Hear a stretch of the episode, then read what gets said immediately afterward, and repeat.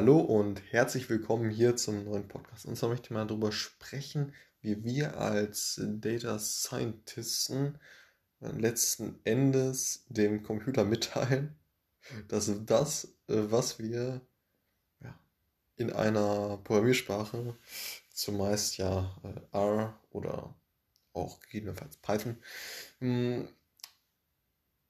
dem Computer letztendlich sagen, was er auszuführen hat. Denn der Kon Computer versteht kein, ja, der, der versteht nicht das, was wir, was wir da äh, rumcoden, was wir da äh, ja, in die äh, GUI schreiben, also in die Graphical User, in das Graphical User Interface. Letztendlich da, ähm, ja, wo wir, wo wir halt diesen Code halt schreiben. So.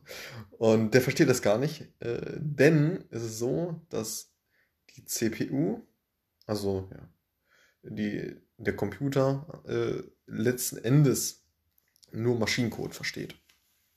Also 1 und 0. So. Und äh, wie schaffen wir es jetzt, dass das, was wir als Menschen verstehen,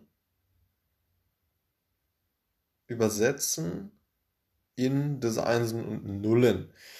So, und das, das ist, ähm, also es wird wie folgt gemacht, und zwar, äh, sobald wir etwas eingeben äh, ja, in unserer halbwegs äh, ja, abgewandelten menschlichen Sprache, sprich dieser ja, einzelnen Programmiersprachen, die mal mehr, mal weniger weg sind von diesen Einsen und Nullen, diese Programmiersprache, so beispielsweise Python, wird übersetzt durch einen Compiler hin zu den Einsen und Nullen.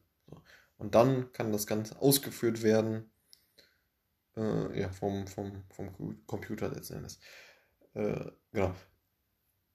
Einzelne Programmiersprachen, manche sind näher an diesen Einsen und Nullen dran, manche weniger.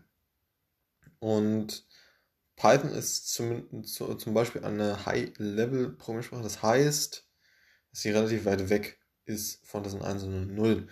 So, und Assembler beispielsweise ist ziemlich nah an, an diesen einzelnen Nullen dran. Nur mal zum Verständnis. So, C ist zum Beispiel auch relativ nah, also ist auch eher so eine Low-Level-Programmiersprache.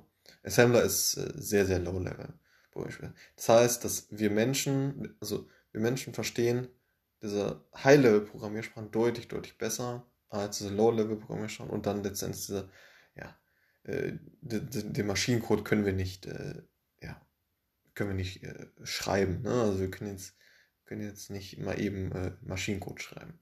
So, sonst wird es keine Daseinsberechtigung geben für diese Programmiersprachen. So, weil Programmiersprachen sind letzten Endes ja, die Möglichkeit, dass wir als Menschen ja, mit dem Computer oder dem Computer äh, letztendlich sagen, okay, äh, mach dieses und jenes. Ne? Und ähm, ja, das so als äh, ganz grober Überblick. Und wir als Data Scientisten arbeiten in, ja, ganz generell kann man sagen, in, in, in High-Level-Programmiersprachen. Das heißt, die sind sehr, sehr weit weg von diesem Maschinencode und sind eben dadurch sehr gut verständlich für, äh, ja, für uns Programmierer.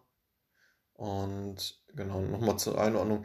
Ja, es ist nämlich so, dass desto, desto mehr High-Level die Programmiersprachen sind, das heißt, desto weiter weg die Programmiersprachen von, äh, von den Einsen und Nullen sind, desto länger ist die Latenz zum Übersetzen äh, durch den äh, Compiler. Der Compiler übersetzt es ja in Maschinencode desto, desto weiter weg die Programmiersprachen sind, desto länger dauert es also, bis, äh, bis das Ganze übersetzt ist und letztendlich ausgeführt werden kann. So.